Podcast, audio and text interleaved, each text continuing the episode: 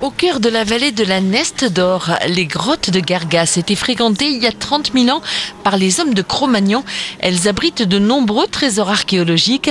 Nicolas Ferrer, le directeur. Gargas est surtout connu pour les peintures de main. Elle recense à elle seule 40% des peintures de main connues dans la préhistoire européenne. Mais à force de parler des mains, on oublie un petit peu les gravures d'animaux, 150 gravures d'animaux, des tracés digitaux, des symboles féminins et de l'archéologie. Parce qu'avant d'être connu pour ses peintures, Gargas a d'abord été connu pour la richesse de son sol et des campements préhistoriques qui s'y sont tenus. La visite des grottes de Gargas séduit autant les enfants que les adultes. On a vu des empreintes euh, des hommes préhistoriques. J'ai vu des mains de monsieur de préhistoire, un cheval, un mammouth. Dans la grotte, on a vu des mains affirmatives et des mains négatives. Alors une main affirmative, si je ne me trompe pas, c'est une main, vous la mettez sur le mur et vous la dessinez le contour. Et la main négative, vous mettez de la peinture et vous la collez directement. Je trouve qu'on n'en dit pas assez sur les concrétions qui sont encore vivantes. Ça me semble assez rare. Très instructif, parce que d'abord, j'étais jamais descendu dans une grotte avec des, des empreintes, donc euh, je découvre tout. À côté des grottes de Gargas, Nestoria, le centre d'interprétation numérique,